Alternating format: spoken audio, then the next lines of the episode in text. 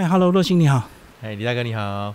哎，洛星，我们来介绍你的木雕工艺之路。你先自我介绍一下。好，呃，我叫江若星，然后我来自台南，啊，现在已经定居在三义。那我是大业大学的造型艺术所毕业，然后嗯，其实应该高中的时候是理工科啦，啊，不过我爸爸算还蛮让我支持我，所以我就自己挑了一个喜欢的科系。然后在呃这个美术系里面就选到了木雕组，然后来慢慢做到研究所之后，就越做越有兴趣，所以最后面就造就了那个来三野这个启蒙点。你为什么会选木雕？诶，其实我本来是油画跟木雕在选择，可是因为我觉得我我我一直在找一件事情可以让你做到忘我的那一件事情，那后来真正投入木雕，就是因为。真的是在做过程啊，所以也真的有植入我心，所以我就诶毅然决然就觉得木雕可能是我想要一辈子走下去的。那后来为什么决定来三义？其实一开始也是 也是三义被我先否定来的地方了，因为我觉得做艺术创作，家里也可以做啊，都市也可以做啊。海边也可以做啊，为什么一定要来三义？就来这边很肤浅，就对，大家都聚在这里。因为因为那时候心里想说，哎，我要当艺术家，我我不想要做太复刻的东西，哎，所以一开始排斥。可是后来，因为我去我退伍之后，我去做了一个呃美术助理的一职职那个算职位了。那因为那是算呃菜鸟，我完全没接触过影视类的工作。那因为是一个学长，他要拍一部有关于打棒球的片子，啊，我本身又会打棒球，所以就先去做。可是做了之后，我诶，当然菜鸟一定会被职场稍微修理、机会教育一下啦。啊。但是在这中间过程，我就顿悟了，就觉得，诶，这些片场的人，其实他们身上背的包包，就是他本身在学校所学的专业。那我包包里面背的好像不是这一门专业了，应该里面是一堆雕刻刀跟木锤，所以那个工作让我更反思，我是不是应该回到我本位，应该回到我做木雕这一个呃初衷最想要的那一块呃田园，所以就来到三义了。那来到三义怎么去找地点？是不是先找一个地方先租下来，兼当工作室？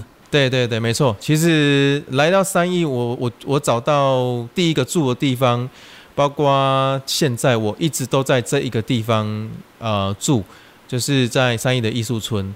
然后三义其实它是一个非常乡村的地方呢，啊，它有很自然的呃风光美景。我觉得我很喜欢这种自然，虽然生活机能不方便啊，可是就是喜欢那种宁静感。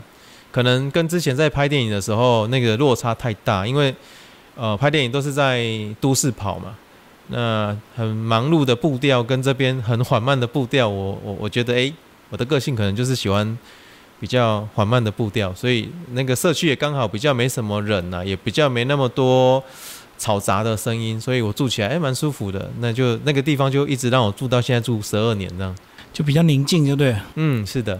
好，可是来到三义，你是等于传统学院的，你做的是比较创作型。那三义很多这个传统木雕，所以你后来还是有先接触嘛，对不对？嗯，其实来三义最主要还是你要求个求一顿温饱嘛。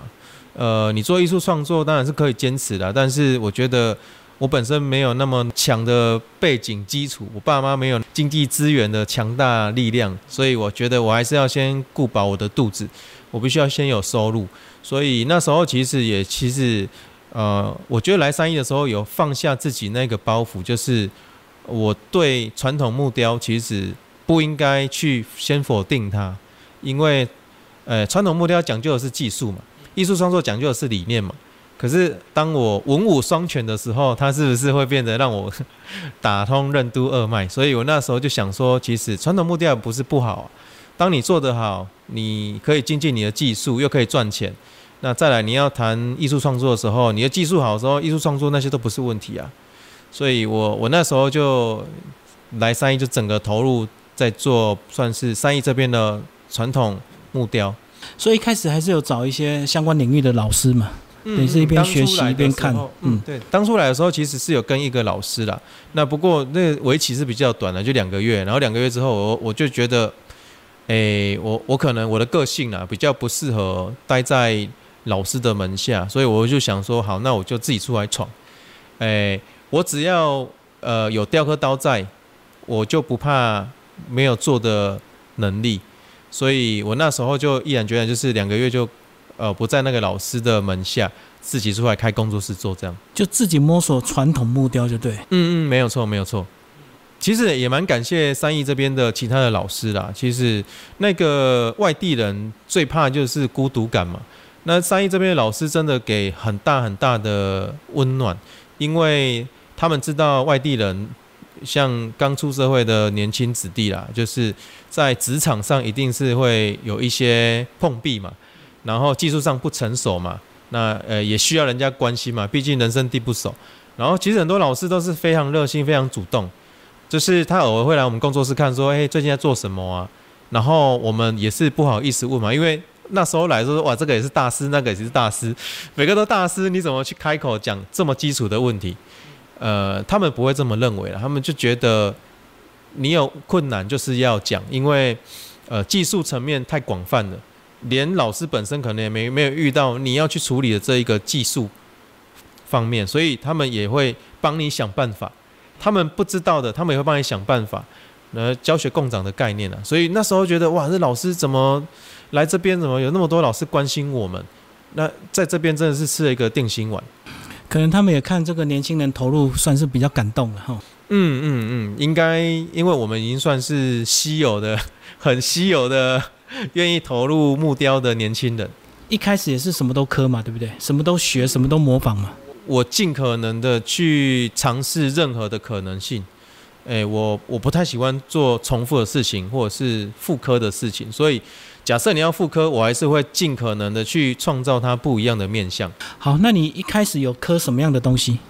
呃，我是从花鸟开始嘛，诶，从青蛙啦、甲虫啦，然后呃瓜牛啦，最后面变色龙啦，开始变动物，呃大象啊，或者是客户来了，他们刻字化的话，提供给我我就做，龙龟也做，然后弥勒佛也做，达摩也做，对我我我是来者不拒，只要客户愿意给我尝试，我都会做。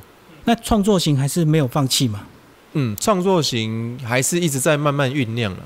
因为其实我对创作，我会觉得，因为我以前刚来三一的时候，一直想说，哎，我要比赛啊，我要呃有什么曝光的机会就做啊。可是因为那时候真的是为了五斗米折腰，就是你房租还在焦躁的时候，你怎么去静下心来做创作？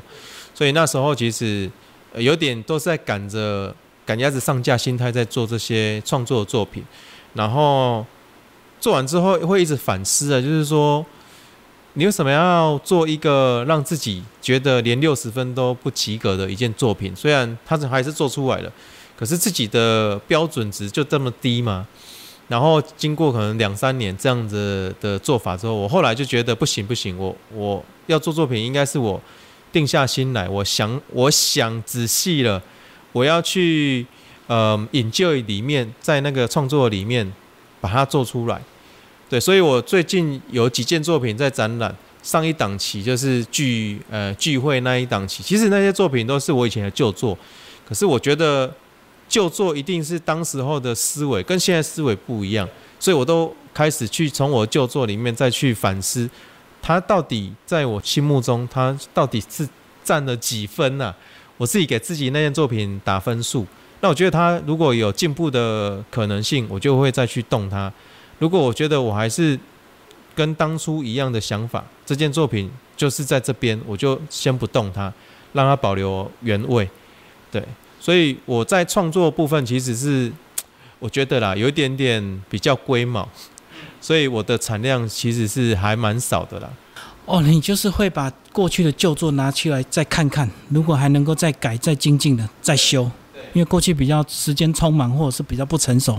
对，以前可能比较单纯的去追求造型，但现在会追求造型、空间、色泽，或者是木纹，或者是他跟这个场域一直在思考，到底怎么样才能达到我心目中的一百分？这样我们讲嘛，其实创作者都是这样，他做完这些作品，什么时候画大画下句点，其实有时候连创作者本身都不知道。那有些是要经过艺评人来看嘛，有些就是呃艺术家自己去去认定嘛。可是你说你这种龟毛的个性跟这个代工，那就很矛盾。那代工一定要快嘛？对，一开始是不是也是要习惯这个商业节奏？哦，对，所以其实我在一开始在做这个商业的时候，其实相当痛苦啦，因为自己个性的问题，这是没有没有办法有人可以去改变你的，只有你自己去适应它。所以那时候一直要求快，可是你又觉得我到底是为了领到这些钱？把这个作品做的六分像就好，就出货，还是你要做到你至少心目中的八分像，但工资一定没办法拉到这么高嘛？工资一定一样嘛？对呀，对呀，对呀。呃，但你的时间跟你的成本一定是提高的，所以那时候做的，我觉得啦，就是把你的兴趣当成职业的时候，本来是很开心的事情，变职业之后，它就不是一件开心的事情。所以你后来就懂得取舍嘛，就是做到差不多的时候就该送出去了。嗯，没有错，没有错。后来其实真的是要调试自己的，你你要几分，顾客跟你谈几分，他跟你说我要用六分的价钱买你六分的作品，心目中就不用再去龟毛说，哎，我这作品就是要八分，因为其实当你做到八分的时候，你给顾客他当然很开心啊。可是它有一些衍生的商业问题会出现了。假设哦，这是真的，就是遇到这样问题嘛？你做了这个作品，客户非常满意，他觉得好棒哦，智慧票价。下一次来了，就是用六分的价钱跟你买八分的作品的时候，你是没有办法抗拒的。他就习惯这个 CP 值啊，没有错，没有错。嗯，变成是辛苦到艺术家自己。对啊，怎么算你都觉得我不如去上班会比较。轻松，而且可能薪水会比较好，所以它的价钱跟价值都要差不多就好。嗯，其实哈，我觉得学校没有教的事真的太多了，就是像如何去做一个商业模式的对谈，就是顾客心理学嘛。我们在这个区块，其实大家都会觉得艺术家就是比较木讷寡言，就是把作品做好，它价钱自然会高嘛。可是我觉得来三亿这一个区块。真的是比较不一样啦，因为它毕竟是会比较有商业行为的地方，所以谈价钱或者是跟顾客 social，这是非常重要的手腕。你必须要去适应。我一开始超不适应的，因为我觉得我不会，我不会讲话，我没有办法去做一些就是呃难听一点就是讨好，因为我觉得真诚，我真的不会去讲说我的作品多好多好，或者是讲一些。看后兰的一些话，对，那慢慢的开始会觉得，嗯，其实这个环节在做的过程要去思考，要怎么样跟客户沟通啊，去做一个对应的交流。作品做不好，其实你就坦白讲，我觉得这也是一个很好沟通啊，因为顾客他信任你，他就会跟你聊；他不信任你，他就会觉得啊，你就价钱算我便宜点。所以简单讲，就是很多刚毕业的学生不好意思跟人家讲价钱，没有错，这是非常非常大的，就委屈自己啊。对，所以就会有一个恶性循环，就是啊，这个产业怎么那么的恶劣，什么什么，或者是都要砍我价钱。其实要习惯了，因为不是说追求完美，大家都追求完美了，可是商业还是有它考量的一面嘛，商人也要有他的利润在嘛。而我们有我们的成本在啊。那你现在这几年有累积作品达到一个开个展的一个数量吗？嗯，目前我个人认为还没办法。对。不然就是都落在每一个顾客的手上，可是这样会好像怪怪的，就是都散出去了，就对，都散出去了，对。有没有真的自己比较想要做的一个题材？如果说当你时间有余，或者是在经济上比较这个富裕之后，嗯，当然，当然，当然，这个这个艺术的那个创作在心里萌芽之后，它就是会一直一直慢慢的长大嘛。我长得比较慢，对啊，我其实我对人体非常有兴趣的，那我。我近期其实在想，呃，孔洞的一个概念，就是呃，外表是一个形，可假如是人人形，那其实里面我做创造很多孔洞。这个系列我大概从呃研究所的时候，我有一直都有在做。那最近的话，嗯，就是上一档聚会的时候，就有做一个打结的结，然后做了很多孔洞。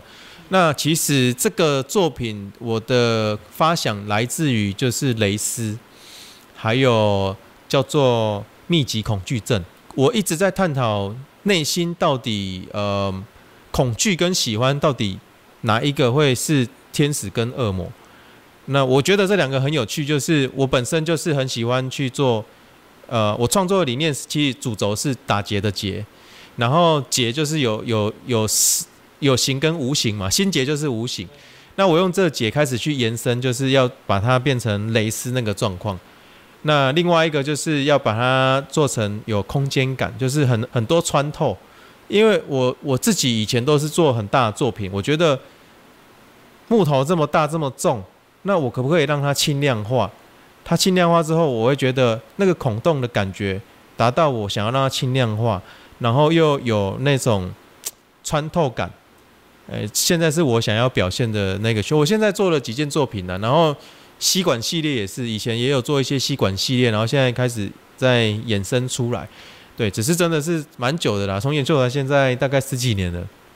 等于一举两得了哈，这个钻洞可以透视，然后又可以减轻重量，嗯，没有错，没有错，然后又呼应我们内心的一些深层的恐惧，或是密集恐惧。对对对，蕾丝跟密集恐惧症，它其实是嗯一翻两瞪眼，就是对啊，蕾丝我们都想是一个很漂亮的、美好的、美好的，是是一件很漂亮的衣服，很性感的。可是密集恐惧症配在如果是一个性感的女生穿的一件都是洞的衣服的时候。它到底是性感，还是你会产生恐惧？对我觉得这个很有趣，观感的问题。对，所以这个是你过去早期的发想，然后现就是会希望有机会能够把它变成一系列的作品，就对。对，呃，目前一直在朝这方向前进啊。嗯，因为总是说自己没时间啊，可是嗯，慢慢的还是会找到一些。我觉得我自己设定都是以十年为一个周期啦。那我。三十到四十这个期间，就是在忙各个事业啊，或者是忙一些自己想要做的事啊。但但我现在大概快四十岁了嘛，所以我想说，我我开始要返璞归真，想要让自己，我自己在想说，我是不是要退休了？我要把什么事情都开始慢慢的呃退掉之后，就是当一个真的是创作者了，就是选择性的接案就对了。不要来者不拒，没有错。以前来者不拒啦，现在真的是要呃往自己的方向走，对，就多留一点时间给自己，没有错。而且其实你也副业有一点这个衔接上来了嘛。啊，对啊，对啊，对啊。呃，真的这几年还好有副业，不然我现在真的是 会会真的会有点不知所措。所以代工就可以稍微自由一点，放松一点。啊，没有错，没有错。哎，你要不要讲一下你太太？你们两个都是艺术家。嘿，是是是是。那是各做各的，还是说彼此互相帮忙？嗯，我们比较偏向于互相帮忙了，因为呃，我太太是我大学的学妹，然后我们其实在她大四的时候我们就在一起，爱情长跑大概十一年才结婚，然后我们结婚的四年，所以现在应该也是四十五年的吧？对。然后太太那时候其实，哎，她在毕业的时候，她自己有透露一点点这个讯息，就是说她不会再走进艺术界或美术界了。然后她就在一般的公司当行政，这是她的职业规划中，呃的道路，就是觉得我只要做一个上班族就好了。她受够了，对，没有错。她从国中、高中、大学都是美术相关科系。所以他有一点点呃，我觉得疲乏了，做到会怕了。然后那时候其实，嗯，我那时候来三亿之后，我就有在想，是不是让他可以，我们以后还是要走这条路嘛？而且毕竟他是有美术底子的人，我怎么可能放他走嘞？所以我还是投入在这个艺术界嘛，所以还是想要把他拉回来。所以他很倒霉，嫁嫁给对嫁给一个又把他拉到不归路的人，进入本行了。对，回到本行。不过至少他站在辅助的角度上是稍微轻松一点。主要嗯，对对对，我我也不想给他压力啦，因为其实，呃，我太太对木雕来讲，我觉得她是算，诶、大学选一个主修而已。那至于她真的喜不喜欢，我觉得这个可能如如果没有我，她可能对木雕会比较没有这么大，因为女生要做木雕真的不简单。我讲真的，太辛苦了。你光看到一个女生拿电锯那边锯木头，就觉得哇，这个怎么而且体能的限制，还有体积的限制啊。危险的程度，然后体能的限制，再来一个女生漂漂亮亮，然后弄得脏兮兮的，满身灰尘，这都不太像我们一般人的眼中看到一个女生会这样做。诶，那我我觉得女生愿意这样做，真的是很值得鼓励的。那我太太的话，其实我一直鼓励她，既然你会，你应该就是要多多发表，三年五年一件作品那都无所谓，你只要想做，其实慢慢做，把它做出来。啊，我也是，诶、我鼓励她去做创作，那反过来变成是我在辅导她。构思是你来的，技术层面当然是我会比你好一点，那我就帮你去处理。我跟你讲，这怎么去做会比较快。工具的话，我们去怎么使用，可以突破这样子的造型局限。那我太太其实前几年都有参加，嗯，博博物馆这边有办那个女性艺术家，对她好像也参加两届，所以我觉得还不错。就是至少我们在三亿哈有这个舞台啦。对啊，不用不用说，呃，真的是要很大费周章准备个展或联展。对，木料博物馆这边都会呃有一些呃开放的一些机会让我们来报名。我太太，我觉得也让她有一点点找到信心。舞台对对，因为毕竟能够被称上为女女性艺术家，其实这个哪怕只是一眼瞬间呐、但我觉得对她来讲是一个很很棒很棒的鼓励。对，即使是一件作品，也是女性艺术家嘛。哈对，啊，对啊嗯，对啊。好，谢谢老师。嗯，不客气。